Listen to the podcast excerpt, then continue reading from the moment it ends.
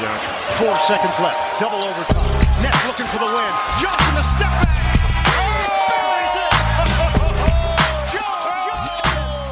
Moin und herzlich willkommen zu einer neuen Episode von eurem NBA Podcast ins Gesicht von Staudemeyer. Mein Name ist Dirk Funk. Ich melde mich aus dem wunderschönen Deutschland im großen Gegensatz zu Arne Tegen, der tatsächlich mit zwei Handys in irgendeinem kleinen Dorf in Portugal sitzt, um diese Geschichte hier möglich zu machen. Jet Set Tegli ist am Start und ich grüße dich, beziehungsweise man würde bei dir, glaube ich, Boa Tart oder irgend sowas sagen. Wie geht's dir?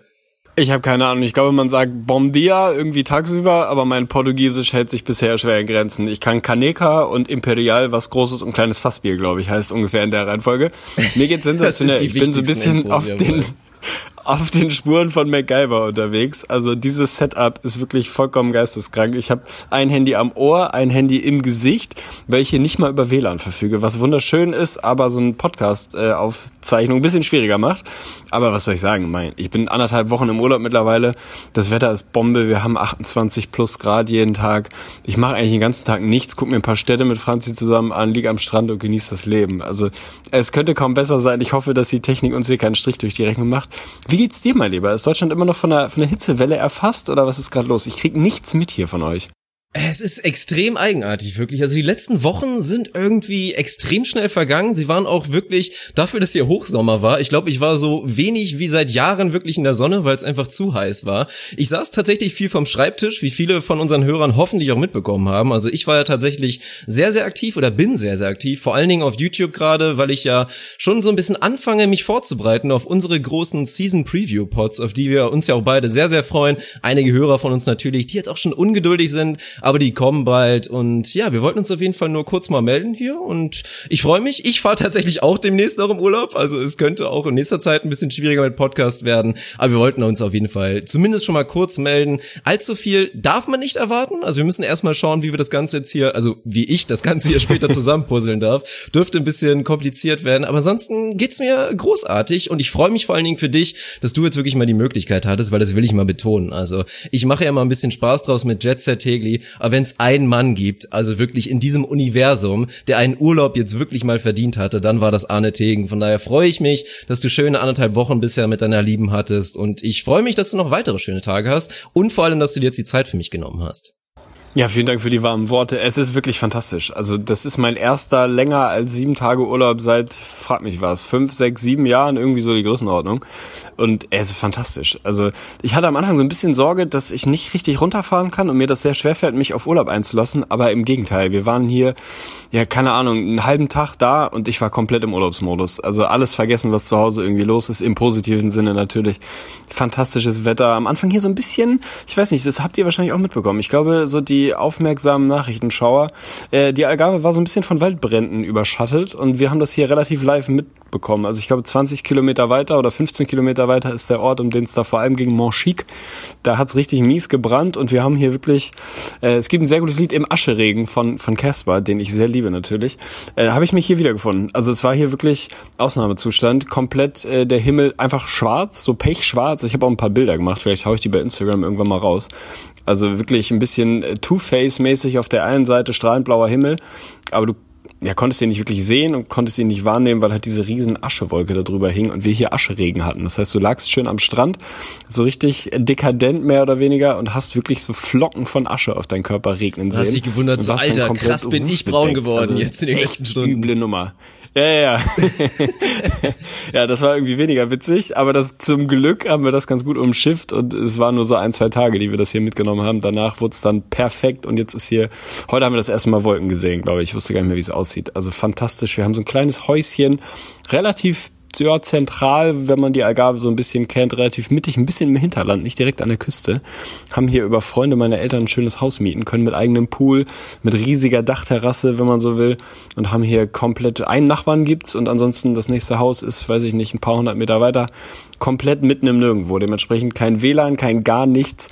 Einen winzig kleinen Röhrenfernseher gibt's, aber den haben wir eigentlich auch noch nicht wirklich angefasst. Also fantastisch. Es ist, äh, könnte nicht besser sein. Es ist wirklich Entschleunigung vom Allerfeinsten. Also fast hätte es geklappt, dass wir zwei beziehungsweise wir vier uns zu Gesicht bekommen hätten hier. Ja, da das will ich gar nicht drüber reden. Absolut die Kirsche auf der Torte gewesen. Das hat leider nicht geklappt, aber ja, ich habe eine fantastische Zeit hier. Also da kann man nichts anderes sagen. Ah, absolut herrlich. Hast du es denn geschafft? Weil das ist so mit das Schwierigste eigentlich auch im Urlaub. Und wir werden später auch noch über so ein, zwei Dinge, allgemeine Dinge des Urlaubs reden, weil wir haben für euch noch die großen fünf im Petto. Die großen fünf Dinge, die entweder über- oder unterbewertet sind im Urlaub oder allgemein, wenn man Urlaub hat. Da bin ich auf jeden Fall auch mal sehr gespannt, was du hast. Aber eine große Problematik ist ja auch immer, ihr habt das Bergfest jetzt erreicht, man denkt schon langsam drüber nach, oha, bald geht's wieder nach Hause. Schaffst du es noch jetzt wirklich jeden Tag zu genießen? Oder geht's jetzt, kriecht es langsam so den Kopf rein, dieses Scheiße, bald droht wieder die Arbeit und ich muss wieder nach Deutschland. Nee, komischerweise funktioniert das noch ganz gut. Also jetzt haben wir Donnerstagabend und am Montag früh, äh, wirklich in, in hässlicher Frühe geht unser Flug. Ich muss dann auch direkt vom Flughafen ins Büro. Das ist so ein bisschen die negative Randerscheinung quasi. Aber ich bin noch voll im Urlaubsmodus. Also es ist noch gar nicht so dieses Shit, nur noch drei Tage und ah, eigentlich ist schon fast vorbei, sondern wir sind noch komplett relaxed und mittendrin. Und irgendwie habe ich das Gefühl, das zieht sich auch bis zum letzten Tag. Wir haben noch fantastische Sachen vor, werden uns ein bisschen den Westen angucken morgen und so weiter und so fort. Also haben echt noch ein bisschen Programm. Ich bin noch komplett tiefenentspannt, noch keinen Gedanken an Deutschland, an die Arbeit, ans Büro oder sonst was verschwendet. Von daher, also ich glaube nicht, dass wir in unserer Podcast-Historie, äh, dass ich schon mal so tiefenentspannt bei einer Aufnahme war. Also das ist, glaube ich, absolut ein Career High. Von daher, es kann eigentlich nur gut werden heute. Ich das bin, eine oder andere Sagres hat mit Sicherheit auch was mit deiner Entspannung zu tun, aber ich gönn's dir. Es ist einfach nur herrlich. Ich weiß ja, wie schön es ist. Ist ja auch von Sarah und mir der Go-To Urlaubsort tatsächlich. Also wir sind wirklich, ich glaube, 30 Kilometer von dem Ort entfernt, wo du gerade bist. Da machen wir immer Urlaub. Von daher absolut herrlich. Ich gönn's dir und vor allen Dingen auch schön, dass du das schaffst. Also da bist du, glaube ich, besser als so 80 Prozent aller Deutschen. Das ist so, so dieser klassische Sieben-Tages-Urlaub. Man fährt in den Urlaub, ist total gestresst wegen entweder Autofahrt oder Flug, schon mal scheiße. dann ist man kurz da, fängt an zu entspannen und dann stellt man fest, scheiße, Urlaub ist fast wieder vorbei und dann hast du auch noch den Abreisestress, was ja so mit das Schlimmste ist. Also richtig schöne Sieben-Tages-Entspannung. Nee, nee, ist ganz schön. Also hier in Köln hätte ich übrigens alle potenziellen Waldbrände mit dem Kim-Wasser löschen können, was sich so bei mir 24-7 entwickelt hat. Das war auf jeden Fall auch eine ganz schöne Geschichte. Und das war für mich die Überleitung. Nee, keine Ahnung, ich habe gar keine Überleitung. Aber ich will direkt meine Story raushauen, weil es brennt mir so ein bisschen auf der Zunge. Ich wollte es auf jeden Fall für den Podcast mir aufsparen und ich habe es auch dir tatsächlich noch gar nicht erzählt. Mein Highlight, und es gab gar nicht so viele in den letzten Wochen, war tatsächlich mein Hochzeitstag. Du wirst dich zurückerinnern, weil ja, du warst mein Trauzeuge. Also wenn du es nicht tust, dann wär's ein bisschen enttäuschend für mich. Sarah und ich haben uns geeinjährt. Vor zwei Wochen war es eigentlich fast. Und wie haben wir unseren Hochzeitstag, unseren ersten verbracht? Äh, ja, ich habe Dodgeball gespielt.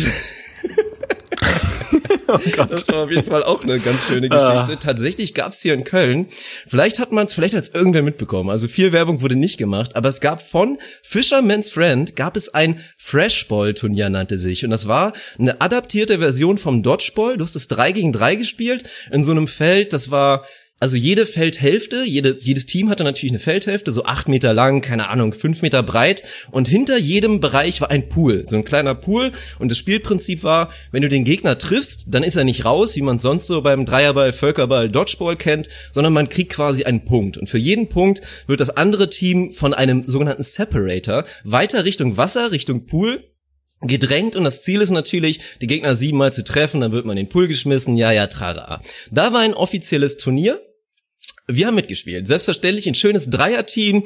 Lief richtig, richtig gut. Also Sarah war auch ein kleines bisschen mit Hype. War ein schönes Event am Mediapark in Köln. Kennst du auch. Und jetzt kommt das das Siegerteam. 10.000 Euro Preis. 10.000 Euro Preis. Zwei, 10.000 oh Euro. Dann ging's Samstag los. Vorrunde, wir kämpfen uns durch, auch ein schwieriges Spiel gehabt gegen Leute, die wir tatsächlich kannten. Da war wirklich richtig Gift in der Partie. Auch ein bisschen beleidigt danach, wie man zum Fußball kannte, war eine ganz schöne Geschichte. Aber wir marschieren durch bis ins Halbfinale. Und im Halbfinale, das ist der nächste Punkt, hat man es nicht geschafft, den Gegner in den Pool zu schmeißen.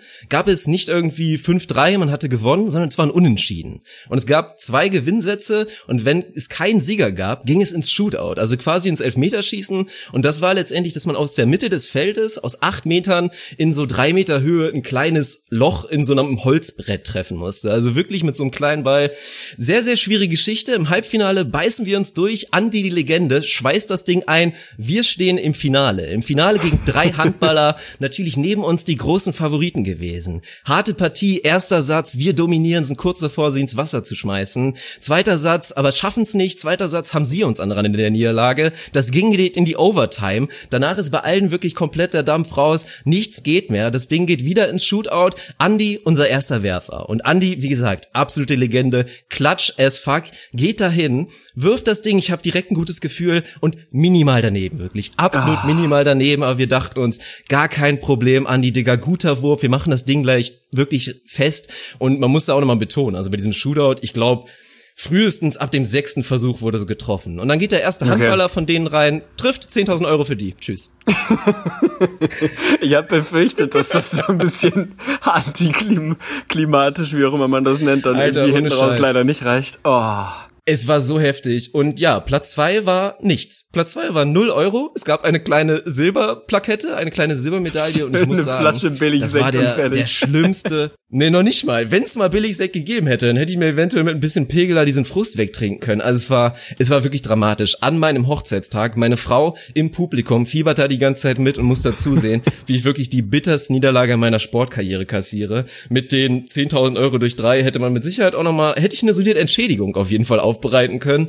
Aber so war es wirklich, äh, ja, sehr, sehr schwierig. Ich glaube, du kannst es dir vorstellen. Ja, ich kann es mir vorstellen. Ist natürlich ein absoluter Downer hinten raus, aber mal ganz ehrlich, also stell dir mal vor, denk dich jetzt mal, weiß ich nicht, 15, 20 Jahre vor. Also quasi in, in die Zukunft, wenn du kannst, wenn dein Vorstellungsvermögen das zulässt. Und dann stell dir mal vor, wie dann dein Hochzeitstag ablaufen wird. Da wirst du einfach vollkommen adipös und unbeweglich bei dir zu Hause im Sessel sitzen und irgendwie noch einen Rotwein aufmachen und sagen, ja, halten wir es immer noch miteinander aus, ne? Und Sarah wird sagen, ja, ja, keine Ahnung warum.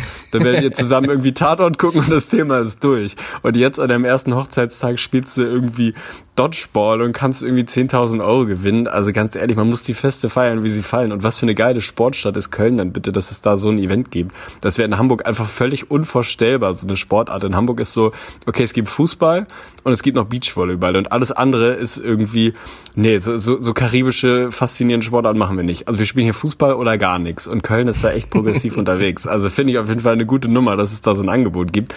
Wäre natürlich absolut die Krone gewesen, wenn ihr das Ding noch mitgenommen hättet. Aber ey, wer weiß, vielleicht gibt's ja ein Revival nächstes Jahr und dann äh, könnt ihr das Ding holen. Ja, Freshball deutscher Meister, das hätte ich mir gerne wirklich an die Fahne geschrieben. Ganz schön finde ich auch, dass Sarah an dem Abend selber, weil natürlich war niedergeschlagen ohne Ende. Also ich habe noch natürlich versucht, wir waren danach noch schön essen, ich musste ja ein bisschen für Entschädigung sorgen, aber sie hat eigentlich so die ganze Zeit gesagt, ach komm, war doch trotzdem voll der schöne Tag, es haben alle zugeguckt, war doch super und jetzt sind wir schön essen, alles toll. Und jetzt, zwei Wochen später, fängt sie schon an, das gegen mich zu verwenden. Dann kommt jetzt schon wieder das Argument, ja, also am Hochzeitstag hätte ich mir schon ein bisschen was anderes erwünscht. So, das finde ich auch richtig geil. Ah, das ist doch der Klassiker. Also irgendwas würde fehlen, wenn das nicht so wäre, wenn man einmal kurz fragt, so und alles okay? Ist das wirklich okay? Ja, ja, kein Ding. Und drei Wochen später, ja, so eine Scheiße, das wollte ich nie machen. Und immer so, ja, okay, hätten wir ja eventuell drüber sprechen können. Ah, es ist wie es ist. Ich habe auch noch eine kurze Geschichte äh, im Rahmen des Urlaubs zu erzählen. Hau raus. Weil äh, ich äh, weiß ich nicht, man man äh, ja man überlegt ja öfter mal über sich selber oder andersrum. Man kennt ja so Freunde und Bekannte so im erweiterten Bekanntenkreis, die so wirklich ja Gustav ganz mäßig sind. Ne? Alles was sie anfangen wird zu Gold und irgendwie haben immer immer das Glück auf ihrer Seite und immer wenn wenn es um irgendwie Urlaubsglück und so weiter geht, dann dann ist das immer bei den gleichen Leuten und irgendwie neigt man selber ja dazu weiß nicht, dass sich selber nicht so zu attestieren, so immer zu denken, oh Mann, ey, jetzt fliegen wir hier hin und jetzt ist hier irgendwie Ascheregen und total kacke und jetzt können wir die Sonne nicht genießen und so weiter und so fort. Was passiert uns eiskalt? Also erstmal, wir haben einen Mietwagen gebucht, so einen richtig schönen kleinen, weil man hier natürlich Mietwagen braucht, weil wir mitten im Nirgendwo sind und man sich auch ein bisschen was angucken will hier haben so ein, so ein winzig, ich glaube Toyota Aigo oder so heißt das Ding, also wirklich so eine kleine kleine Klitsche haben wir uns gebucht, haben uns Ewigkeiten vorher wirklich informiert, weil es da ungefähr 70 verschiedene Anbieter gibt und wir natürlich in der Hochsaison sind und ein Auto hier anscheinend so 9000 Euro pro Woche kostet ein kleiner Mietwagen. Und wir dann schon überlegt haben, kann auch vielleicht kaufen wir einfach einen und verkaufen ihn am Ende wieder, weil das fast günstiger gewesen wäre für zwei Wochen. Naja, haben uns da durch tausend verschiedene Anbieter geklickt, wo dann immer so ein bisschen Ryanair-mäßig, hey, dieser Flug kostet drei Euro natürlich plus 9000 Euro EC-Kartengebühr und 70.000 Euro Gepäckgebühr. Aber ansonsten haben wir dir natürlich den Ferienpreis von Anfang an gesagt. So ähnlich sind diese Anbieter da auch unterwegs. Haben dann endlich einen gehabt hier mit Unterbodenversicherung und alles, was man hier so haben will, wenn man hier so ja, durch die Offroad-Geschichten fährt. Naja, buchen dann also das kleinste verfügbare Auto natürlich, war schon teuer genug kommen hier an bei so einer absolut zwielichtigen Abholstation. Also erstmal natürlich ähm, stand in der Buchungsbestätigung äh, Faro Flughafen, also Faro Airport. Kann, wenn es ganz bitter läuft und sie gerade kein Auto da haben, dann muss man es bei denen quasi am Büro abholen. Da gibt's dann aber einen Shuttle, aber nur in Ausnahmefällen. So selbstverständlich mussten wir es nie oder konnten wir es nicht am Flughafen abholen, sondern mussten uns mit dem Shuttle zu diesem zu diesem Büro fahren lassen, was wahrscheinlich 99 Prozent der, der dort Buchenden so machen müssen. Das ist halt irgendwie die Masche. Naja, kommen da hin ungefähr, ich würde sagen, acht Leute noch vor uns dran in so einem wirklich sehr, sehr kleinen, übersichtlichen äh, Bürohäuschen, wenn man so will. Sprachbarriere schon ein bisschen vorhanden, weil mein Portugiesisch sich auf Kaneka und Imperial beschränkt bisher und äh, das Englisch und Deutsch der äh, portugiesischen äh, Vermietungsgesellschaft sich äh, ähnlich gut bewegt hat. Von daher war es so ein bisschen mit Händen und Füßen und so weiter und so fort. Naja, vor uns ging natürlich alles nicht. Wir müssen leider 40 Millionen Euro von ihrer Kreditkarte als Kaution einfrieren, ansonsten können wir ihnen das Auto nicht mitgeben und was da halt alles immer so dazugehört. Hat dann am Ende bei den meisten irgendwie funktioniert, wir da irgendwie eine Stunde verbracht oder so. Dann bin ich endlich dran, sag ihm meinen Namen, meine Buchungsbestätigung, leg ihm meinen Zettel in die Hand und sag, hier, pass auf, kleines Auto gebucht, dies, das. Naja, und dann geht's halt los. Dann siehst du so diese Namensliste vor dir liegen, wenn du so über den über den Thekencounter da guckst und siehst du DIN A4-Zettel mit Namen. Ein paar davon durchgestrichen, ein paar noch offen, offensichtlich die Buchungen, die für den Tag noch sind. So, ich komme hin, gucke auf den Zettel, sehe, das erste, was ich sehe, mein Name durchgestrichen. Im Sinne von, ja gut, der Tegen war schon da, hat sich die Karre schon abgeholt. Ich denke schon so, Leute, ey, jetzt geht mir nicht auf den Sack hier. Ich komme gerade aus dem Flieger, es sind 40 Grad. Ich bin komplett am Limit, bin natürlich nicht passend angezogen. Ich will jetzt einfach nur mein Auto haben und hier irgendwie Urlaub haben. Naja, dann tippt er da irgendwie so die Buchungsnummer ins System und stellt so fest, na gut, nö, wir haben halt einfach das Auto nicht, weil das hat anscheinend jemand anders bekommen. So, er dann irgendwie nach hinten verschwunden zu seinem Kollegen und wiedergekommen und mich so ein bisschen Fragen angeguckt und ich meinte, ja, hier ist mein Ausweis, ich bin halt schon der, der ich bin und wenn ihr die Karre auf meinen Namen jemand anderem vermietet habt, ist das halt irgendwie schon nicht unbedingt mein Problem. Ich will jetzt halt ein Auto haben. Naja, irgendwie da ging das da so ein paar Mal hin und her und er dann wieder irgendwelche Nummern eingegeben. Endergebnis war, das Auto gab es nicht. Dann kam er irgendwann wieder zu mir und meinte irgendwie, ob es denn okay wäre, wir hätten ein anderes Auto, also sie hätten ein anderes Auto für mich, ist ein kleines bisschen kleiner, was bei uns bei zwei Leuten halt scheißegal ist, weil wir irgendwie einen großen Koffer und ein bisschen Handgepäck hatten. Das wäre dann allerdings ein Cabrio. Und wir so, ja bitte, würden wir eventuell nehmen. Gehen mit hinten auf den Hof, ist jetzt halt so ein Toyota Aigo, keine Ahnung, wie groß der ist, weiß ich nicht, 1,5 Meter fünf lang und 60 Zentimeter hoch, also ein bisschen Alf-Format oder so ähnlich, aber ist halt eiskalt ein Cabrio. Wir schön eingestiegen, unsere Sachen hinten reingepackt und fahren da vom Hof. Das erste, was ich mache, natürlich irgendwie ein bisschen Radio an und erstmal Verdeck runter und alter Schwede, aber wie Don Johnson bin ich da vom Hof gefahren und habe mich gefühlt wie der Größte. Und das war echt mal so ein Moment, wo man dachte, okay, man hat nicht immer nur Pech im Leben, sondern man muss auch einfach selber mal anerkennen, dass man auch mal auf der, auf der Sonnenseite des Lebens ist. Und also mal abgesehen davon, dass wir alle sowieso auf der Sonnenseite sind, weil es vielen Leuten viel schlechter geht und so weiter und so fort. Aber so in diesem Gustav Ganz-Ding, da habe ich mich wirklich gefühlt und dachte, ja, Leute, das ist sowas von verdient. Und jetzt ballern wir hier mit dem Cabrio durch die Gegend und genießen unser Leben. Es ist einfach fantastisch. Oh, das gönne ich dir auf jeden Fall sehr. Und ich kenne das von dir. Du bist auf jeden Fall der klassische Typ für, der im Restaurant immer als letzter sein Essen bekommt. Und Natürlich. Daher ist das eine schöne Geschichte. Wäre das schlecht ausgegangen, hätte ich schon eine Verschwörungstheorie parat gehabt. Also auch in der USA. Ich liebe deine Verschwörungstheorien. Das, da brauchen wir jetzt mal wirklich eine eigene Rubrik.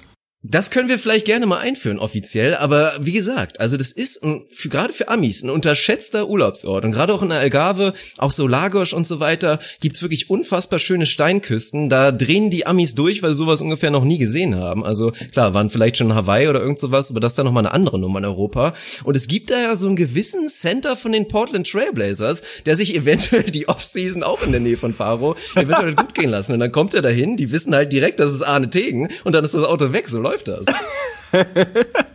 das zählt nicht mal als Verschwörungstheorie, das ist einfach beinharter Fakt. So muss es gewesen sein. Du bist, du bist der legitime Nachfolger von Ayman Abdallah.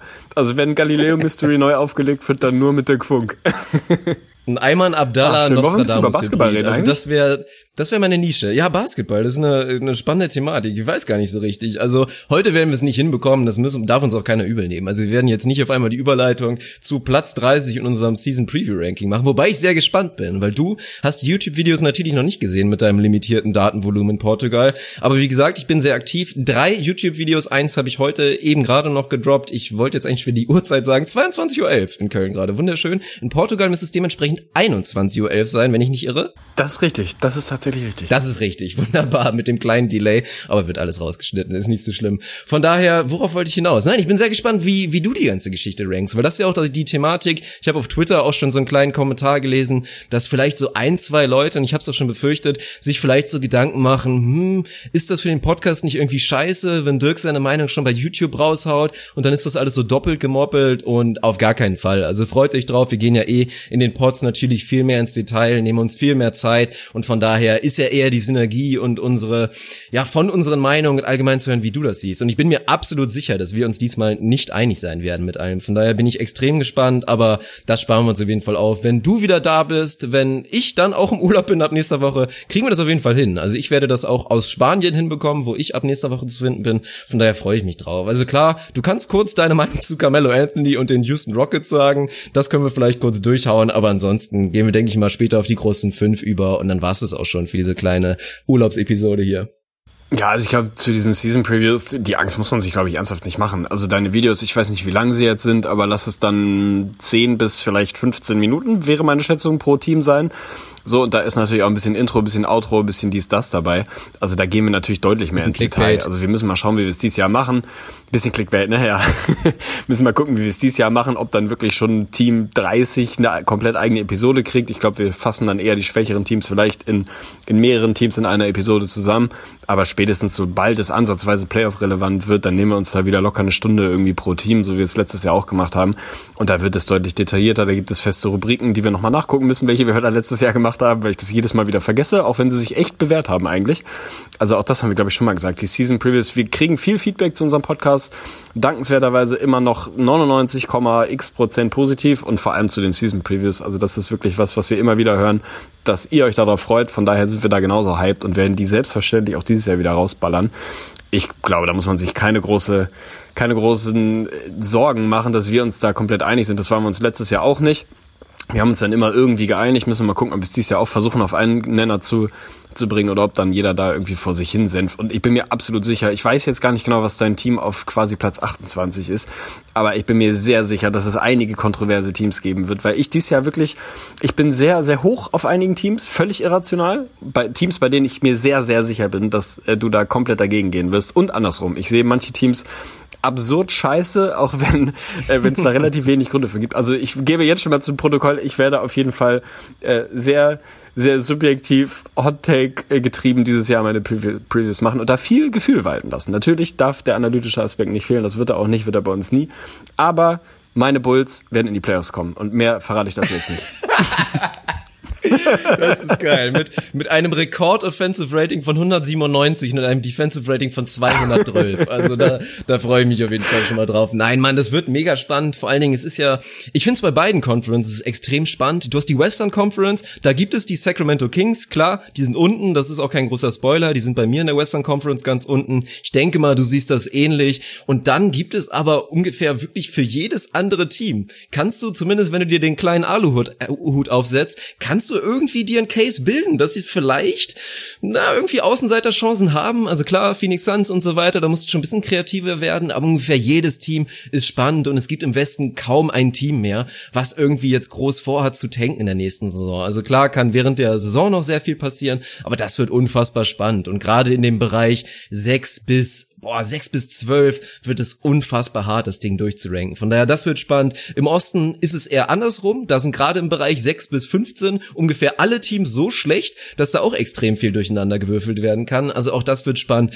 Und das ist ja auch die schöne Story. Also wir hören es natürlich mit den Rückmeldungen vom Podcast immer wieder. Ich höre es auch jetzt wieder bei YouTube oder lese es. Die Kommentare finde ich echt mega schön und spannend. Wenn die Leute schreiben, boah, Offseason, ich dachte, das wird jetzt alles total langweilig und auch auf dem Kanal, dass jetzt hier so ein bisschen Depri-Zeit anfängt. Und jetzt finden die Leute Leute die Videos noch viel geiler als während der Saison. Also ich liebe die Offseason selber, von daher eine schöne Geschichte und wir freuen uns alle drauf. Ja, so ist das auf jeden Fall. Und wie gesagt, dieses Jahr wird es bei mir im Westen wird zwölf Playoff-Teams Playoff geben, im Osten ich tippe aktuell ja, auf elf. So also ich werde ich werd das Regelwerk einfach ein bisschen auflockern. Dann, dann haben wir ja. da auch nicht so viele schwere Entscheidungen. Es wird so sechs Champions geben dieses Jahr, müssen wir mal gucken. Aber das wird gut. Also ich, ich freue mich mega drauf. Das ist immer sack viel Arbeit, vor allem in der Vorbereitung. Aber es ist halt irgendwie, das, das haben wir die letzten Jahre auch gesehen, das, was einen selber perfekt auf die Saison vorbereitet, was die Hörer perfekt vorbereitet, was einfach mega viel Spaß macht. Von daher muss man sich da keine Sorgen machen, dass diese Previews nicht kommen. Die werden alle kommen, die werden genauso lang kommen, wie sie die letzten Jahre kamen. Vielleicht dauert es noch ein bisschen, bis wir richtig loslegen. Wegen meines Urlaubs, wegen deines Urlaubs, so ist es halt. Aber wir haben ja hinten raus noch ein bisschen Zeit. Von daher werden wir auf jeden Fall ballern. Er will ballern. Wir er haben Zeit. ballern. Ein bisschen, Bock zu ballern. bisschen Druck haben wir natürlich auch. Also es sind ja jetzt tatsächlich genau zwei Monate noch. Also in zwei Monaten beginnt einfach die NBA schon wieder. Das ist echt krass. Preseason und so weiter natürlich schon wieder viel eher. Gucken wir natürlich nicht, das ist klar. Aber dass wir wirklich das erste NBA-Spiel schon wieder in zwei Monaten haben, ist verrückt. Und dementsprechend, wenn wir es aufteilen und wir sagen 15 Preview-Episoden, dann uh, alle vier Tage. Bei YouTube sieht's noch heftiger aus mit noch 27 Videos, die ich theoretisch noch schaffen muss. Meine Güte. Also Da hast du dir ein richtiges Ei gelegt. Arne. Ja, aber ein komplettes. Naja, nu, jeder wie er kann, ne? Ja, finde ich geil. Dann würde ich sagen, äh, leiten wir über. Das soll reichen zum, zum Basketball-Talk. Ich weiß nicht, wir können noch über Mello reden, aber eigentlich haben wir darüber schon geredet. Und ich habe da auch nicht so wahnsinnig viel zu sagen. Ich habe irgendwann mal so ein bisschen ketzerisch, glaube ich, gesagt, dass das äh, die Krone auf eine sehr gute Offseason der Warriors wäre, wenn die Rockets auch noch Mello sein und dabei bleibe ich. Und das ist halt im Prinzip das, das Einzige, was man dazu zu sagen hat. Das Einzige, was ich sehr spannend finde, ist, dass offensichtlich durchsickert, dass er wohl von der Bank zu kommen scheint. Das will ich erst noch sehen ist natürlich, wenn überhaupt, wenn es funktionieren kann, dann ist das der einzige Weg. Er wird die Spiele trotzdem zu Ende spielen. Oh, eine Ratte! Hier ist eine Ratte an meinem Pool. Oh, jetzt ist sie weg. Was? Eine Eine Ratte. Rasse? Oder eine Rasse? Ratte. eine Ratte. Eine Ratte. oh, hier ist eine Assel. Eine echte Kellerassel. Total spannend. Ja, aber dass du dich über eine Ratte freust, finde ich jetzt irgendwie auch nicht, nicht, nicht viel sinnvoller. Aber gut, also jedem das sein. Du bist ja auch ein Katzen. Locker Top 3 Tier. Na gut, lassen wir das. Also wir müssen nicht weiter über Mello reden. Ich finde, wir machen die großen fünf. Es ist Urlaubszeit, es ist Off-Topic-Zeit. Da können wir uns auch ruhig Und weißt du was, ich will dir auch was hingeben. Ich weiß nicht, ob du den dass Einspieler du da mit zwei. Handys Ja, sitzt bitte. Und dementsprechend keins deiner schönen vielen kleinen äh, Sagerisch trinken kannst. Von daher machen wir kurz eine Bierpause. Ich schneide Oh, das, das glaubst zusammen. du. Ich gehe auch einmal Das kurz glaubst du. Deswegen hast du jetzt einmal, ach so, du kriegst, du hast einen Strohhalm. Ne? Hast einen schönen langen Strohhalm, hast du dir von deinem letzten Malle-Urlaub schön mitgenommen. Du Gauner. Aber wir machen trotzdem eine kleine Pause. Ich schneide das Ding zusammen. Unsere Hörer merken also nichts. Äh, bis gleich. 20 Sekunden, Tegli. Hau rein. Du hörst mich ja die, du, du hörst mich ja die ganze Zeit, weil wir telefonieren. Richtig dumm. Oh, Junge. Äh, ich nehme einfach weiter auf, ne? Ja, da sind wir wieder und klar habe ich den Einspieler parat. Du wirst ihn zwar jetzt nicht hören, lieber Arne, aber ich hau ihn trotzdem raus für unsere Hörer und dann legen wir los mit den großen fünf. Du darfst nochmal genau erklären, was wir vorhaben und ja, die Regeln ist diesmal nicht so schwierig, von daher kann ich nicht viel verkacken, aber los geht's, die großen fünf. Die großen fünf mit Tegli und grüezi. Jetzt darfst du was sagen, Arne. Ich wollte gerade sagen, das ist natürlich auch geil, wenn ich den Einspieler nicht höre. Ich habe ich hab versucht, ihn im Kopf mitzusprechen und quasi dann zu wissen, wann, wann Schicht Hast ist. du auch Aber die Stimme gemacht? Die großen fünf. Natürlich. Tegli und Fückli. Naja, wie auch immer. Die großen fünf äh, müssen wir, glaube ich, auch nochmal der Fairness halber dazu sagen, ist natürlich eine Rubrik, die wir eins zu eins geklaut haben von Jan Böhmermann und Olli Schulz. Hoffentlich hört jeder von euch diesen Podcast. Sollte man auf jeden Fall, lohnt sich fest und flauschig, sanft und sorgfältig, wie auch immer.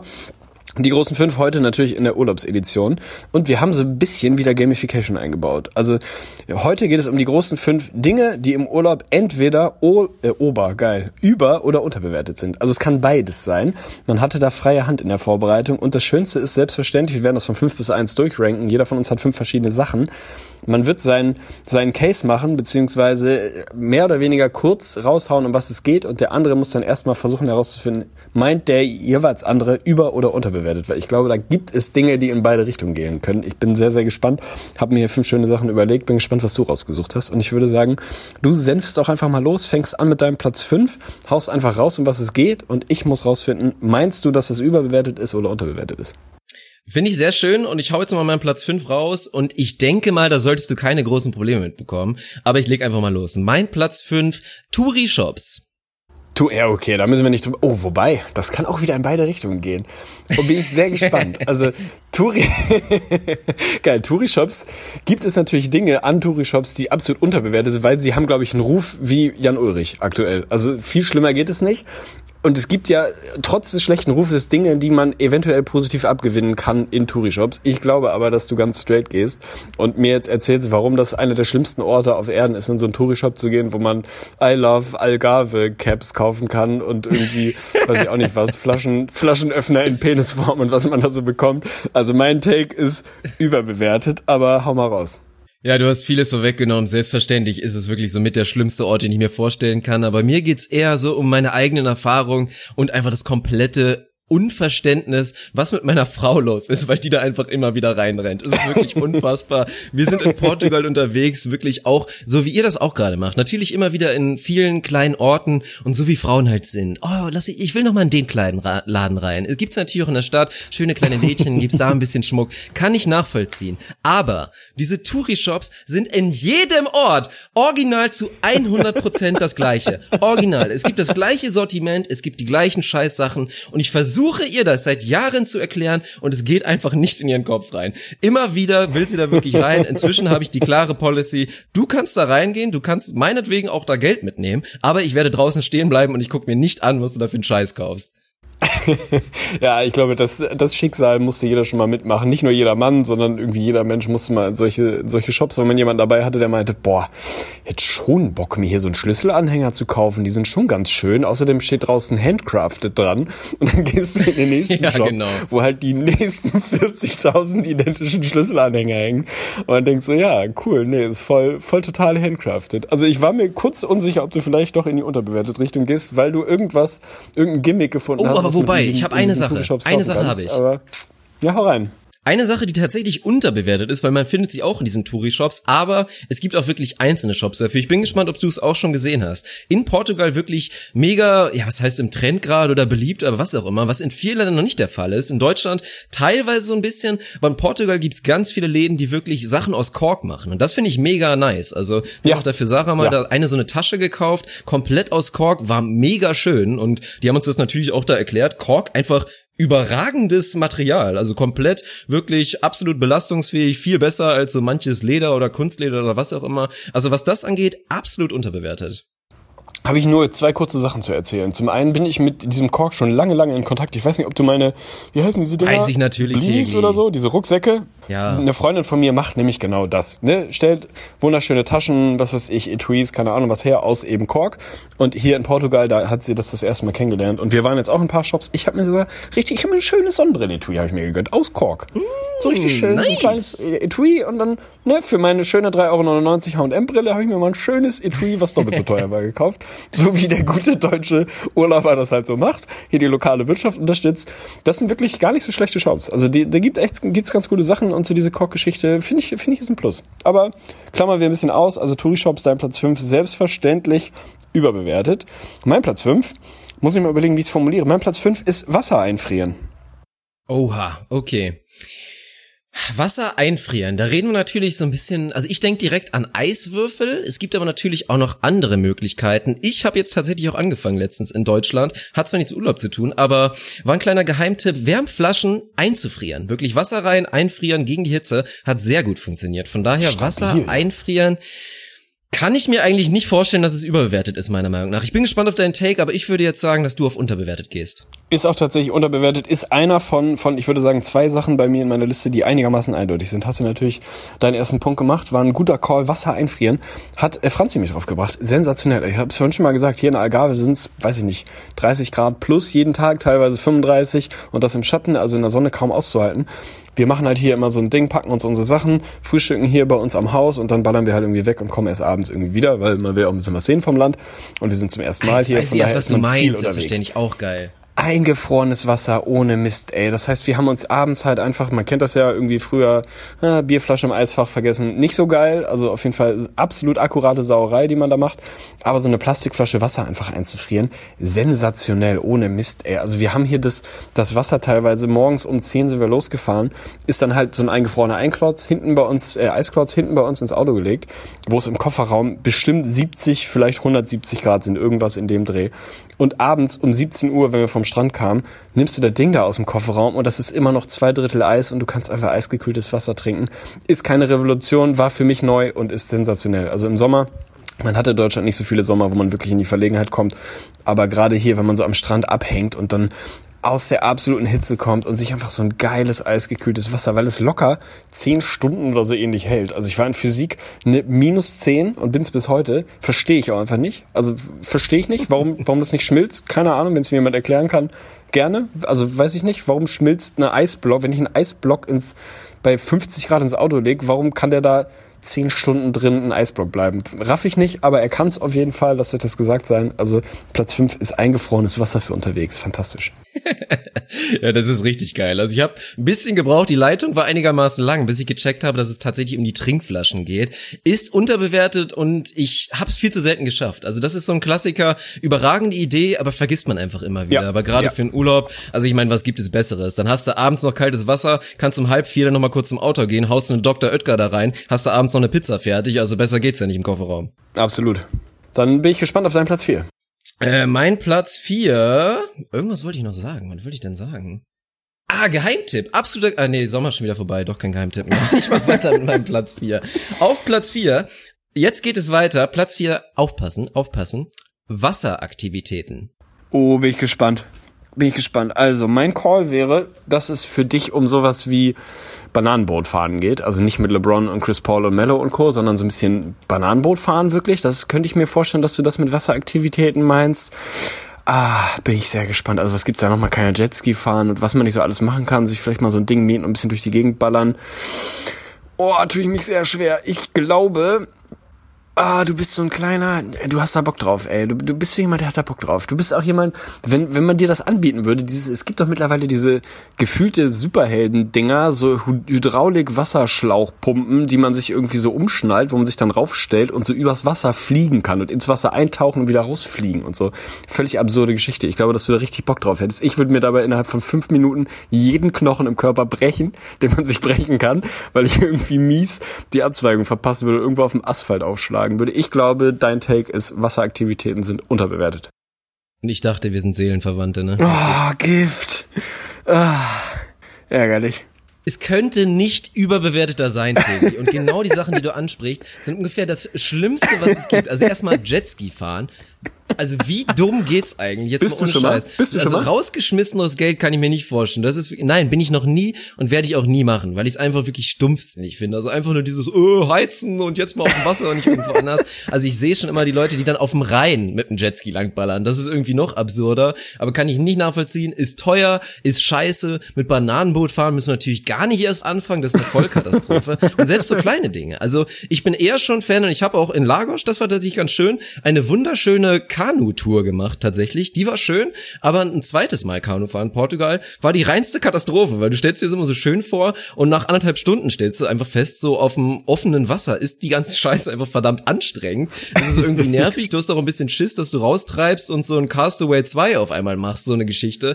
Von daher auch das überbewertet und wir haben es auch bei meinem bei meinem Junggesellenabschied tatsächlich gemerkt, auch in Holland wurde angeleitet, das mussten wir tatsächlich machen damals. Was war das? Wir sollten erst Surfkurs machen, dann konnten wir sie überreden, dass wir eine Kanutour machen wollten. Und was war letztendlich die Kanutour war? Wir sind zehn mit zehn Minuten irgendwo auf seine, auf so eine portable Insel, so eine künstliche, sind wir raufgepaddelt und haben da Bier getrunken. Also so viel zum Thema Wasseraktivitäten. Komplett überbewertet. Ich wäre auch fast so weit zu ge gegangen, zu sagen, dass das Meer allgemein ein kleines bisschen überbewertet ist im, im Urlaub. Aber das Fass will ich jetzt nicht aufmachen.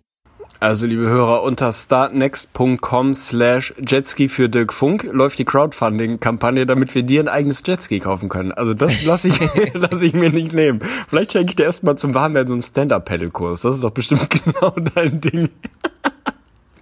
ah, fantastisch, ey. Ja gut, dann äh, habe ich doch das erste Mal daneben gelegen. Ich hoffe, das passiert nicht nochmal. Mein Platz vier auf der Liste von Dingen, die unter- oder überbewertet sind im Urlaub, ist äh, guter Internetempfang.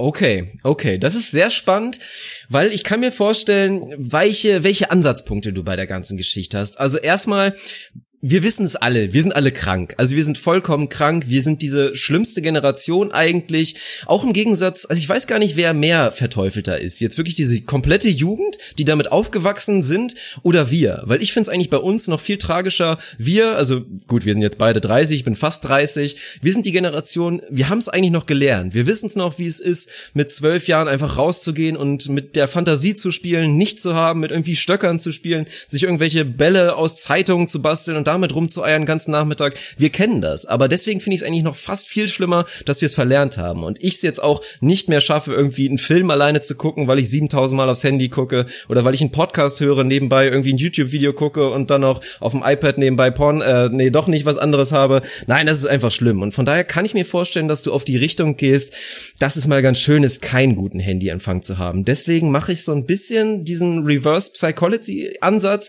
und denke, dass was, wie war es nochmal, keinen guten Handyempfang zu haben? Nee, guter Internetempfang.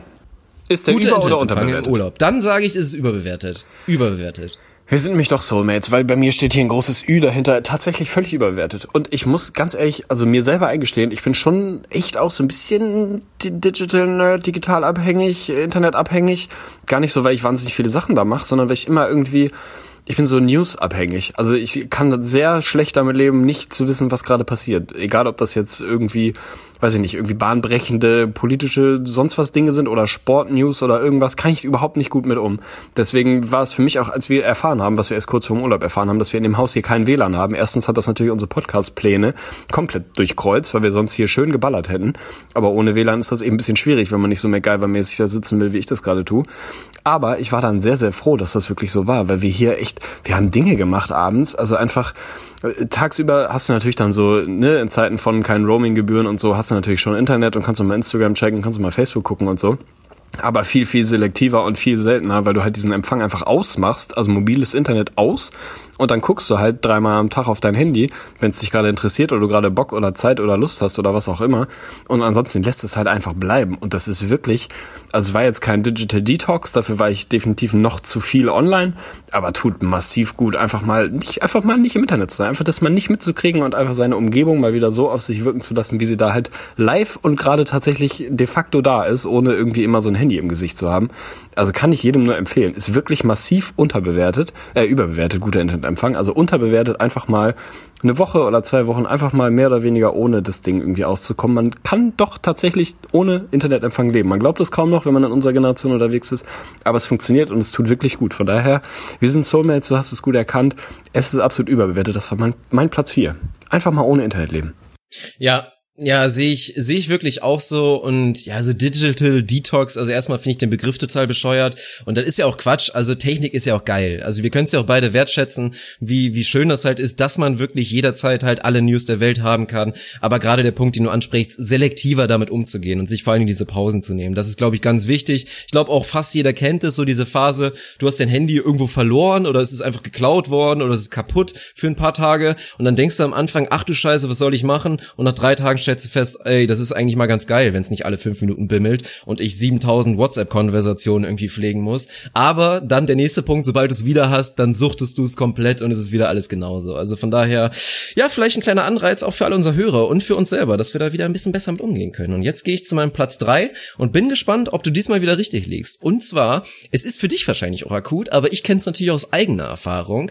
In Portugal vor allem aber auch in Spanien natürlich, ein bisschen anders als hier in Deutschland, weil wir daher natürlich gerne, gerade im Osten, glaube ich, ohne Scheiß gibt es nur 05 Humpen. Also wirklich fast ausschließlich, da wird auf Masse gesetzt, Masse ist klasse, gerade beim Bier ist das ja auch wichtig, viel muss es sein, es muss auch knallen natürlich. Und dementsprechend sind die Pullen groß. In Süddeutschland, äh, in Süddeutschland, in Südeuropa komplett anders. Also du findest wirklich, glaube ich, erstmal sieben verschiedene Biergrößen. Es gibt den halben, extrem selten, die normale Größe gibt's eigentlich auch dann nur so bei Exportbieren, du findest natürlich auch mal ein Becks und tatsächlich die Go-To-Größen im Ausland sind dann eher diese 2,0,25 oder sogar die 200 Milliliter Bierpullen. Und ich meine nämlich genau die, die 200 Milliliter Bierflaschen. Meistens sogar nicht mit Schraubverschluss oder mit einem Kronkorken, sondern mit so einer Lasche, dass du es wirklich abziehen kannst. Und jetzt will ich von dir wissen, ist das über- oder unterbewertet? Ja, da müssen wir nicht lang, nicht lang um den heißen Brei rumreden. Also vor mir stehen hier Äh, ja, steht so eine kleine Ansammlung von Sagres-Flaschen, äh, die in genau diesem Format daherkommen, 27. nämlich 200, 200 ml.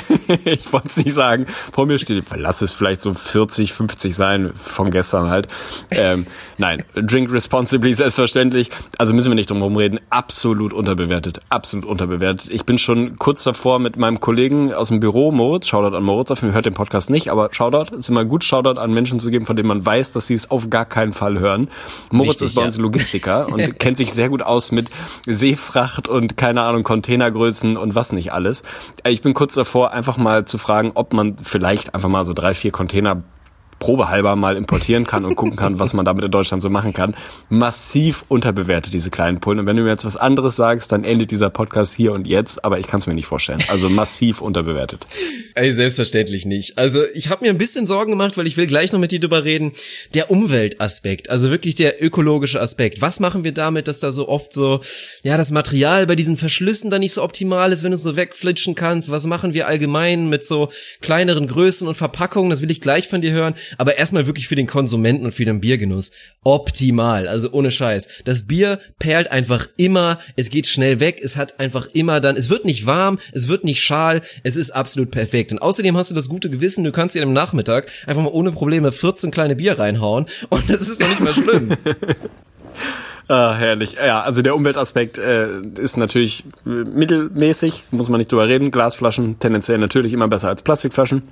Ist, glaube ich, auch kein Geheimnis mehr und kriegt man, wenn man hier vor Ort ist, auch ganz gut mit, was dieser ganze Plastikmüll so bedeutet. Also einfach Plastikmüll vermeiden, wo es geht, Dinge nachfüllen, keine Kaffee-to-go-Becher kaufen, sondern sich vielleicht eine eigene Flasche mitnehmen und sich Kaffee da reinfüllen lassen. Kann man in jeder, äh, jeder Bäckerei eigentlich machen, mache ich seit Jahren so und funktioniert wunderbar und du hast einfach weniger Müllproduktion. Ist alles auf jeden Fall äh, natürlich ein, ein Aspekt, den man nicht ausblenden darf, weil halt irgendwie so ein zwei 200 ml Flaschen halt irgendwie eine Menge mehr Müll machen als eine große Flasche. Wenn man das mal ausblendet, sollte man wahrscheinlich nicht so im, im Gesamtkontext, aber wenn man es mal aus reiner Genuss- und äh, Verbraucher-Konsumentenperspektive sieht, dann ist das sensationell. Also das hat nur Vorteile, äh, wenn man diesen ökologischen Aspekt und so ein bisschen den Handling-Aspekt, man muss das ja auch alles wieder wegbringen und so weiter und so fort. Aber diese kleinen Pappkartons, wo dann einfach 20, 30 von diesen 200 ml Fläschchen drin sind, die man sich locker unter den Arm klemmen kann, weil sie so klein sind, ist einfach sensationell. Also massiv unterbewertet. Ja, dann sind wir uns absolut einig, das ist klar. Ich bin bei dem Container mit Sicherheit dabei, also ich nehme auch einen. Ja, stabil. Dann äh, werde ich mal zwei ordern. Mal gucken. Vielleicht kriegen wir dann Mengenrabatt. Müssen wir mal gucken. Mein Platz drei ist, äh, müssen wir das Gamification-Modell mal kurz ein bisschen ausklammern, weil wenn du da falsch liegst, dann äh, zweifle ich komplett an deinem Rest Hirnsubstanz. Mein Platz drei sind äh, Hotelstrände. Oha, da muss ich jetzt ein kleines Fass aufmachen, weil tatsächlich, und das ist auch, wo war das denn der Fall? Ich weiß gar nicht mehr, bei welchem Urlaub das war, aber das muss ja eigentlich auch in Portugal gewesen sein. Tatsächlich, ach nee, nee, nee, es war woanders. Es war tatsächlich auf Gran Canaria. Aber ich war schon einmal auf einem Hotel, an einem Hotelstrand, der wirklich wunderschön war. Also tatsächlich. Und den haben wir dann auch genutzt, weil er tatsächlich mega gut war. Aber ansonsten fällt mir, abgesehen davon, natürlich kein Grund ein, warum man da sagen könnte, unterbewertet. Nein, kann man auch nicht sagen unterbewertet. Das ist wirklich, das äh, habe ich hier nur aufgeschrieben, um meinen kurzen Rant loszuwerden. Ich kann es nicht verstehen, ne? Ohne Mist, wir sind hier an der Algarve. Es gibt einen Traumstrand neben dem anderen. Vor allem im Westen natürlich und äh, so im Südwesten. Wundervolle Steilküste, total schöne Strände. Und dann kommst du an, also fährst du zu so einem Strand hier, Amassau de Pera heißt der Ort, der nicht weit von uns entfernt ist, wo es mehrere Strände gibt. Schrecklicher Ort. Und da muss ich mal schauen an unseren Reiseführer. Wir haben uns einen Reiseführer von meinen Eltern geliehen.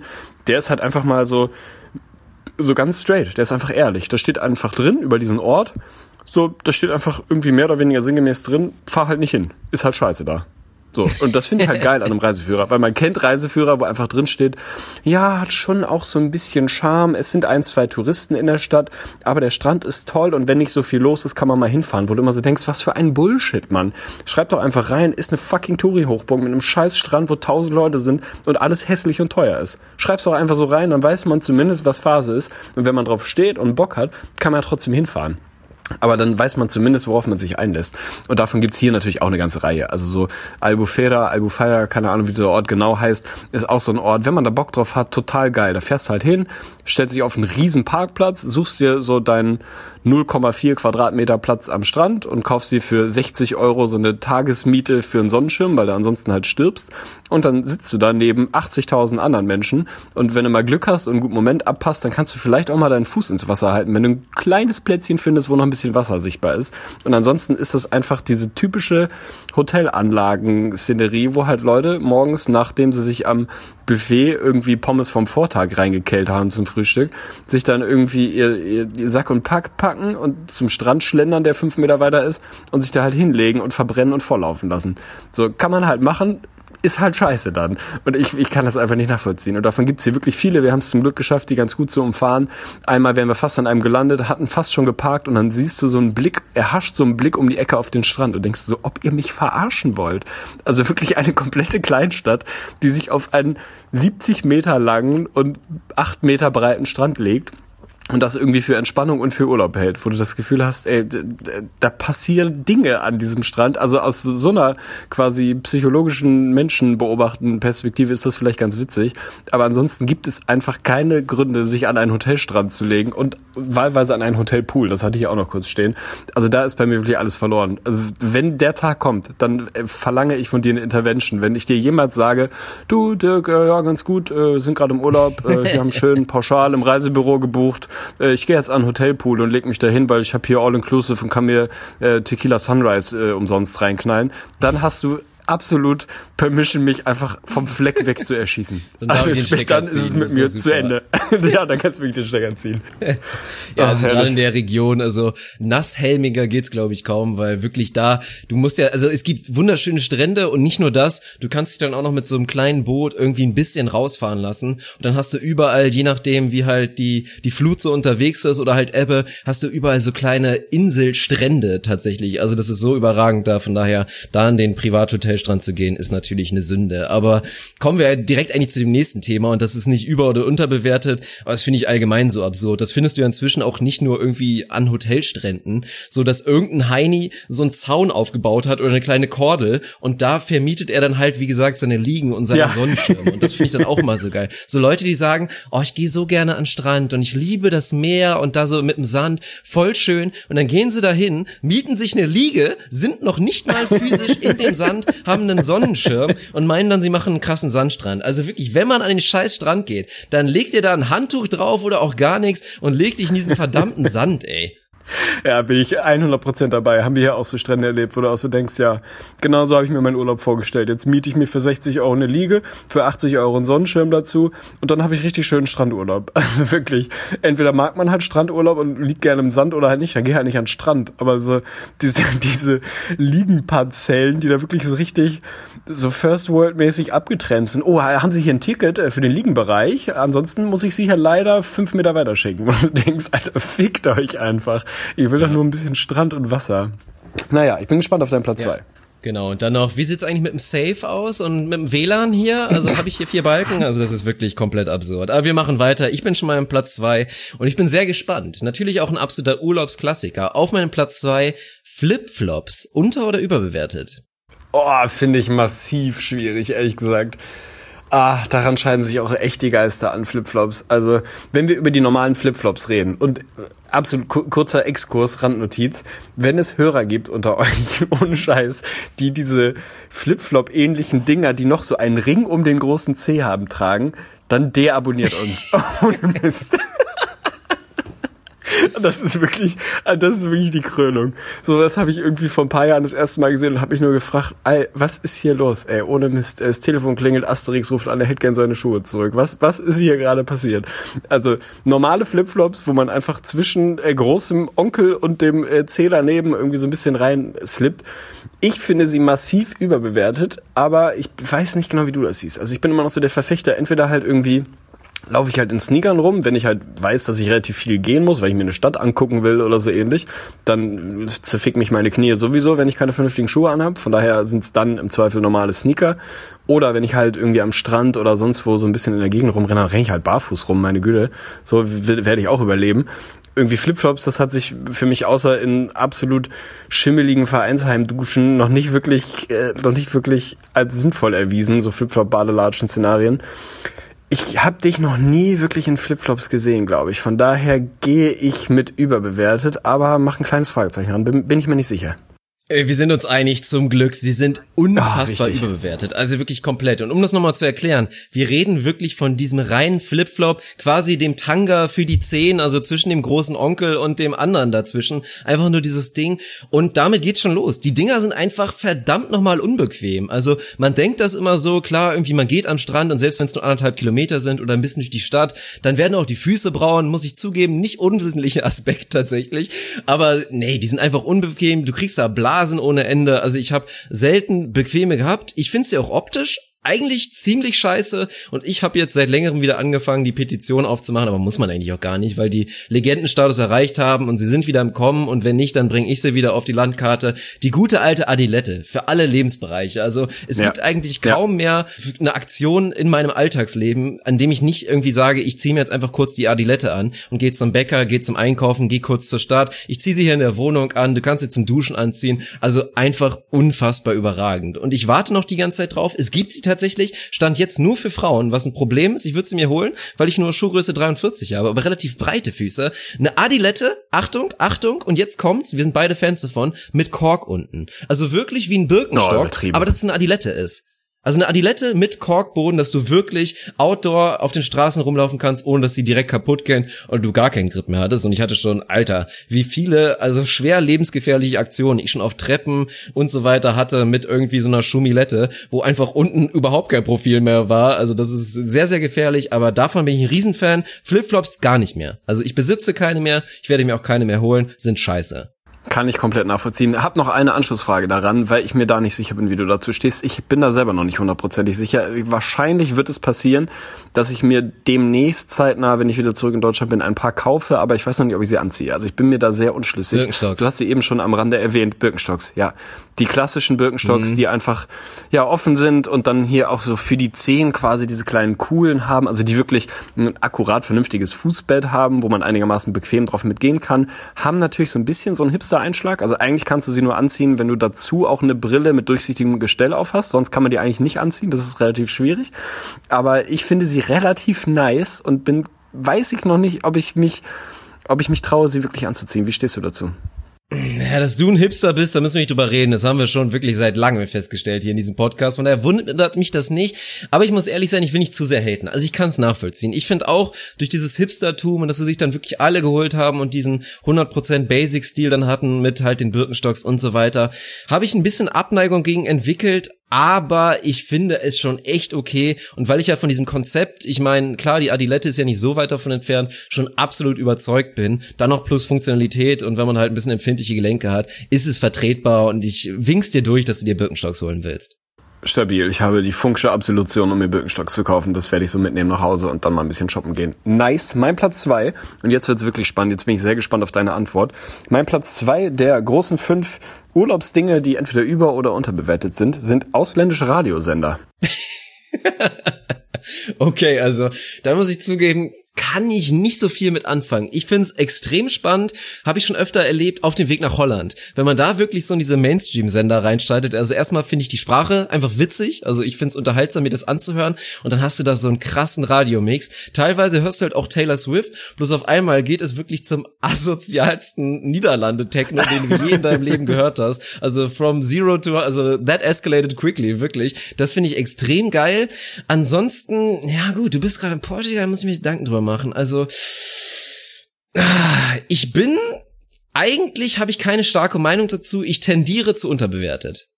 Oh, wichtig, ey, du kennst mich einfach gut. Ja, es ist tatsächlich unterbewertet und dazu muss man einleitend sagen, es gibt, glaube ich, wenig Menschen in der westlichen Hemisphäre, die eine größere Abneigung gegen das Radio an sich haben als ich. Ich hasse Radio.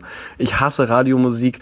Ich hasse diese ganze Institution. Ich finde Radio einfach so grundlegend scheiße. Das Einzige, was ich da irgendwie abgewinnen kann, sind mal so kurze Newsflashes mit irgendwie Radiosendung und Verkehrsfunk. Das kann ich noch irgendwie, dem kann ich noch was abgewinnen. Aber die deutsche Radiolandschaft ist wirklich scheiße mit Anlauf. Das ist wirklich so grandios kacke, zumindest musikalisch. Also wenn man sich jetzt irgendwie weiß ich nicht, Deutschlandfunk oder sowas anhört oder NDR Info und da irgendeine Doku hört, das, das hat seine Berechtigung. Aber wenn man mal so die klassischen Radiosender, was ist ich, Radio Hamburg, FFN, Enjoy, MDR, Jump, Delta Radio und sich sonst was anhört, das ist ja wirklich so eine absurde musikalische Bankrotterklärung, dass ich das Radio einfach hasse. So mit der Einleitung, wenn ich im Ausland im Urlaub bin, Alter, ich liebe Radiosender international. Das ist fantastisch, ey. Wir waren ja irgendwie über, über äh, Weihnachten, Quatsch, über Silvester letzten Jahres waren wir in Dänemark in so einer kleinen Hütte sind da mit einem kleinen Auto hin und haben dann da irgendwann angefangen Radio zu hören, weil wir irgendwie unsere Podcasts waren so ein bisschen durch und dann selber Mucke machen irgendwie nicht so Bock gehabt, einfach mal Radio angeworfen. Unglaubliche Perlen dabei. Also sensationelle Radiosender hier in Portugal. Fantastisch. Und ohne Scheiß, also vorher war so meine meine Meinung von, also ich war sehr, sehr oft in Spanien in meinem Leben im Urlaub und da irgendwie, also spanische Musik oder beziehungsweise das, was man in Spanien so für Musik hält und an Musik hört, Katastrophe. Also das ist wirklich so, einfach so richtig stumpfer, schlechter Deep House mit Singer-Songwriter, Mucke drüber, einfach so ganz, ganz seltsam und habe das ähnlich auch in Portugal erwartet, befürchtet, keine Ahnung. Und dann fahren wir hier über die Autobahn und man fährt hier relativ viel Autobahn, wenn man so die Algarve von Westen nach Ost und zurück fährt und ballert hier so ein bisschen durch die Gegend und hört Radio und da sind sensationelle Sender dabei. Also es gibt so einen Sender, der heißt irgendwie einfach nur RR, zwei große Rs nacheinander, keine Ahnung. Da laufen nur so fantastische Oldies, also einfach so das, was man bei uns vor 20 Jahren oder 30 Jahren gehört hat, läuft hier halt einfach den ganzen Tag mega geil. Also totale Throwback-Mucke, richtig gut. Dann gibt's so einen Sender, der heißt Commercial, keine Ahnung, Commercial, ich weiß es nicht. Da läuft so ein bisschen, bisschen hausige Elektromucke, aber auch völlig absurder Kram dazwischen, der da überhaupt nicht reinpasst. Dann hörst du auf einmal so einen richtig niceen, weiß ich nicht, so einen richtig nice Popsong. Das nächste Lied ist irgendwie lutscht dem Fötus sein Auge aus Death Metal, keine Ahnung. So völlig konzeptlos gefühlt, aber dadurch wieder total geil. Also ich habe echt meine Liebe zum portugiesischen Radio hier entdeckt. Von daher, dänisches Radio sehr, sehr gut hat natürlich auch den Vorteil, dass man halt das Gefasel zwischendurch nicht, nicht versteht, sondern dass die Leute halt so ein bisschen vor sich hinreden und man sich so fragt, ja, keine Ahnung. Also ich glaube, das, funkt, das Konzept funktioniert nur, wenn man die Sprache gar nicht versteht. Und ich verstehe kein Wort Portugiesisch und kein Wort Dänisch. Wahrscheinlich ist es das, was hilft und dann skippt man halt ein bisschen da, wo gerade Mucke ist und entdeckt echt ein paar Perlen. Und wir haben ein paar Songs entdeckt hier, die wir dann direkt versucht haben zu Shazam, was natürlich mit Internet nicht so richtig funktioniert, aber uns irgendwie versucht haben zu merken, die direkt zu Hause so in die Alltime-Playlist bei Spotify aufgenommen werden. Das machen wir übrigens auch nochmal. Das ist natürlich auch total geklaut, aber wir machen auch mal eine Staudemeyer Playlist bei, bei Spotify. Das müssen wir auf jeden Fall machen. Das machen zwar viele, aber das finde ich, kann man auf jeden Fall tun. Geil, ja. Also, mhm. ausländische Radiosender massivst unterbewertet, zumindest die in Dänemark und Portugal. Also mit der Playlist ist erstmal große Gefahr, dass ich die komplette Diskografie von Justin Bieber raufhaue. Also das steht schon mal absolut fest. Aber ansonsten, was Radio angeht, klar, also dieser Random-Faktor ist, glaube ich, das, was es ausmacht. Und dann noch die Sprachbarriere obendrauf, dass du eigentlich nicht so richtig weißt, was da abgeht. Kann ich schon gut nachvollziehen. Von daher freut es mich, dass ich da den richtigen Riecher hatte. Und jetzt kommen wir schon zum großen Abschluss. Und die Episode ist ja, oh, neigt sich langsam dem Ende zu. Aber krass, dass wir trotzdem eine Stunde schon wieder abgerissen haben. Heftig. Mein Platz eins ich werde es gar nicht groß einleiten. Ich werde es einfach raushauen und du musst mir natürlich wie immer sagen, ob es über- oder unterbewertet ist. Der gute alte Staycation. Ich weiß nicht, was das sein soll. Was ist denn ein Staycation? Tegli, Alter, lebst du unter dem Mond oder was? Also ich wollte es gerade erklären für alle, die der englischen, was auch immer Sprache irgendwie nicht so ganz mächtig sind. Vacation, Staycation. Ja, ich, ich Du bleibst weiß zu Hause, schon, Alter. Du hast frei und bleibst zu Hause, Digga. Ach, Staycation, man, also man nimmt sich Urlaub, fährt aber nicht weg, sondern bleibt zu Hause. Ja, man hat Ähm, Urlaub, also oh. man kennt's ja, es sind Schulferien, was auch immer, aber man bleibt dann trotzdem zu Hause. Kann nur eine Antwort sein. Also kann nur unterbewertet sein. Und alles andere würde mich schockieren und du darfst jetzt den Case machen, warum das massiv unter, in meiner Welt ist es extrem unterbewertet. Bin gespannt, wie du das siehst. Ja, ja, selbstverständlich. Also ich sehe das wirklich ganz wichtig. genauso. Also mich hätte es jetzt interessiert, was du dagegen gesagt hättest, aber für mich unfassbar unterbewertet. Und ich hatte es jetzt auch akut wieder. Also ich wollte jetzt eigentlich, bevor ich nochmal, und ich fahre ja tatsächlich alleine in den Urlaub, muss man auch nochmal sagen. Sarah ist tief in ihrer Volleyball-Vorbereitung und weil sie das ja so semi-professionell zumindest vorbereitet, bereitet, betreibt, meine ich selbstverständlich, kann sie da nicht einfach jetzt mal wieder so fehlen, locker eine Woche oder zwei. Von daher mache ich alleine Urlaub und dementsprechend wollten wir jetzt auch nochmal so einen Wochenendschritt machen. Plus dann haben wir auch wieder überlegt, so, oh, jetzt drei Tage und darum geht's vor allen Dingen. Also gerade dieses so, man hat sieben Tage frei, oder lass es auch zehn sein. So dieser kleine Bereich. Ich finde schon zwei Wochen richtig Urlaub und krass tiefend entspannt sein, so wie du es gerade erlebst.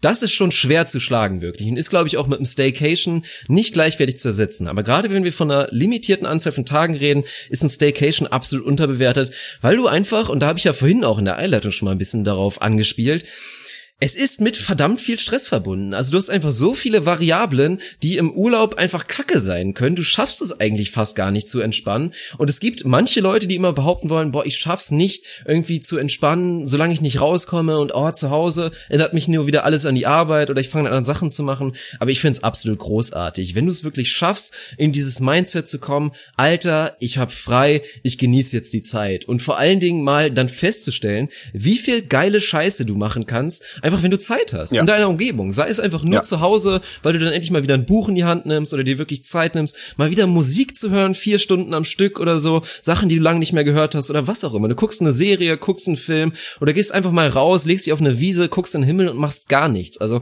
wenn du das schaffst, in diesen Modus reinzukommen, dann kann ein Staycation großartig sein. Und auch mit Freunden, also klar, man schwärmt dann immer von irgendwelchen Sommernächten oder Tagen an dem Strand, aber du kannst dir auch mit Freunden, wenn du dir ein bisschen Mühe gibst, einen geilen Plan machst, kannst du großartige Tage, wo auch immer du lebst, also sei es Hildesheim oder sei es Köln oder sei es Hamburg, kannst du geile Scheiße machen. Das ist mein Pitch. Staycation absolut unterbewertet. Also ihr müsst nicht immer das All-In-Resort dann irgendwo in Ägypten, Terrorstufe 3 buchen für 500 Euro. Bleibt einfach mal zu Hause, macht euch eine schöne Zeit und pustet mal ordentlich durch.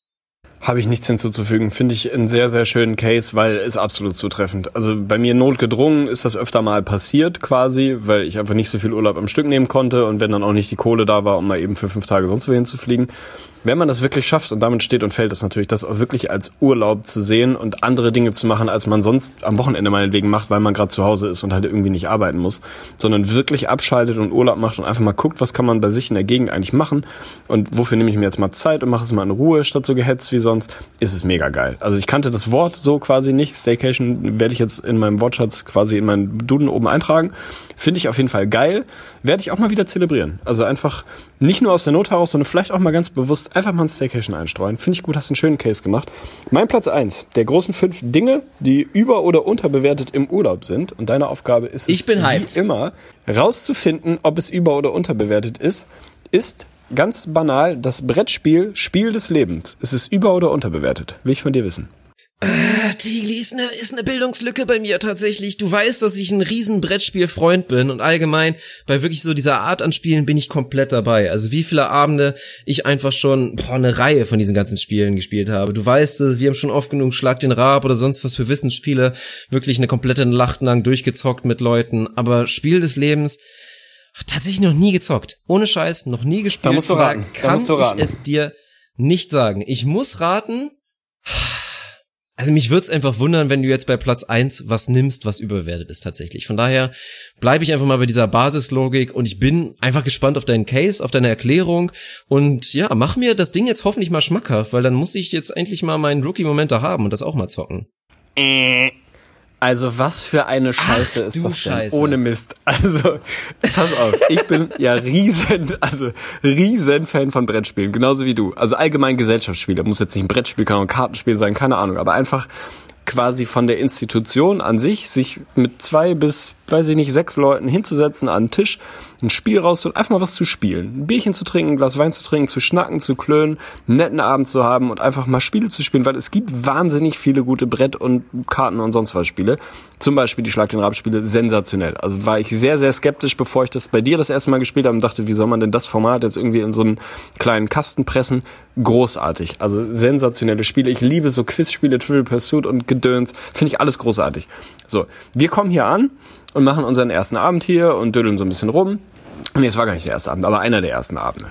Waren dann hier irgendwie nach dem Strandtag dann bei uns im Haus und haben so ein bisschen Essen gemacht und geguckt und dann mal in das quasi Haus der Freunde, bei dem wir, bei denen wir wohnen, reingegangen und da irgendwie so ein typisches Regal mit Spielen gesehen. Was ich erstmal geil finde. Ist einfach geil, ein Regal mit guten Spielen zu haben. Sollte jeder Haushalt sollte das haben, auch im Jahr 2018, auch im Jahr 2025 sollte man noch Brett- und Kartenspiele zu Hause haben. Finde ich auf jeden Fall geil.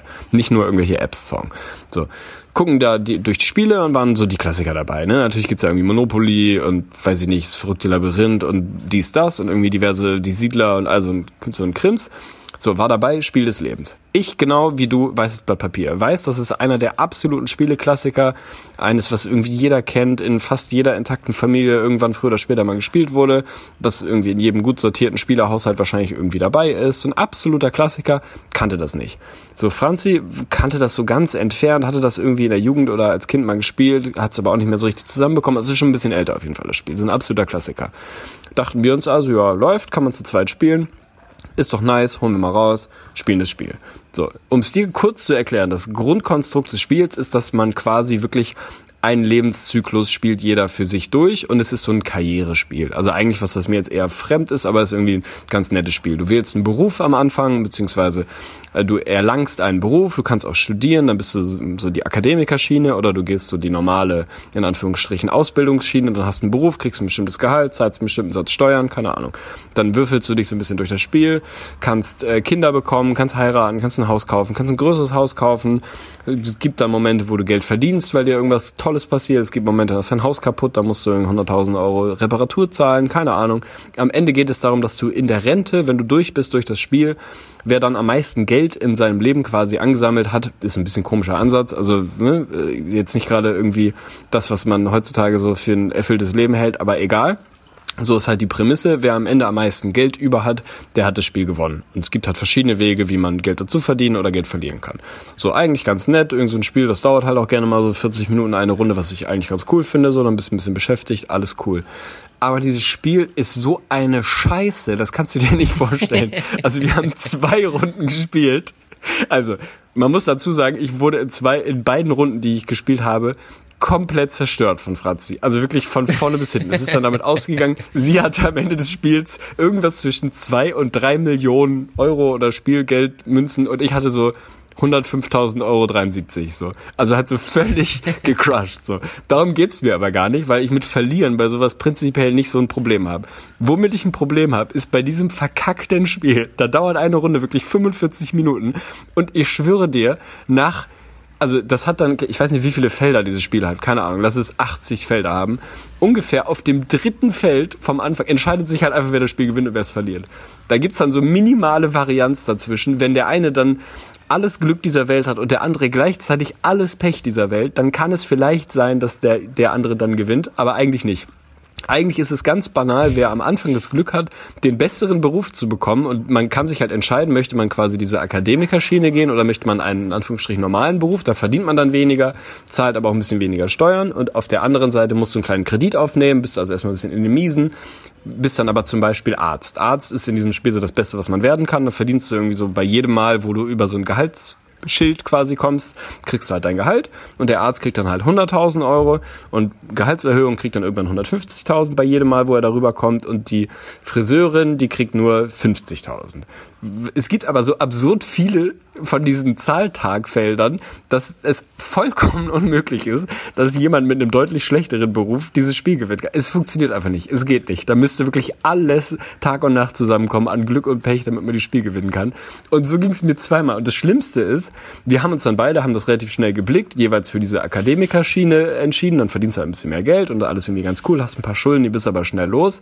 Es gibt aber in diesem ganzen Feld, von diesen 80 Feldern, zweimal das Feld, du bist gefeuert. So, dann verlierst du sofort deinen Job und alle Gehaltserhöhungen, die du bekommen hast und ziehst dann aus diesem anderen Stapel von den normalen Berufen, ziehst blind eine Karte und das ist dann dein Beruf für den Rest des Spiels.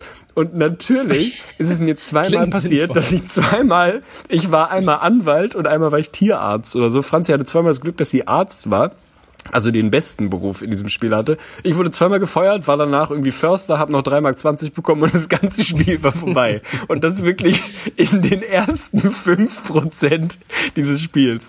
Ey, wir haben hundertmal die Regeln gelesen und uns gefragt, ob wir irgendwas falsch gemacht haben, haben uns durch Foren gelesen, ob das so richtig ist. Und ja, wir haben das komplett, weil wir es beide nicht kannten, haben wir die komplette Anleitung durchgelesen und haben es genau nach Vorgabe gespielt.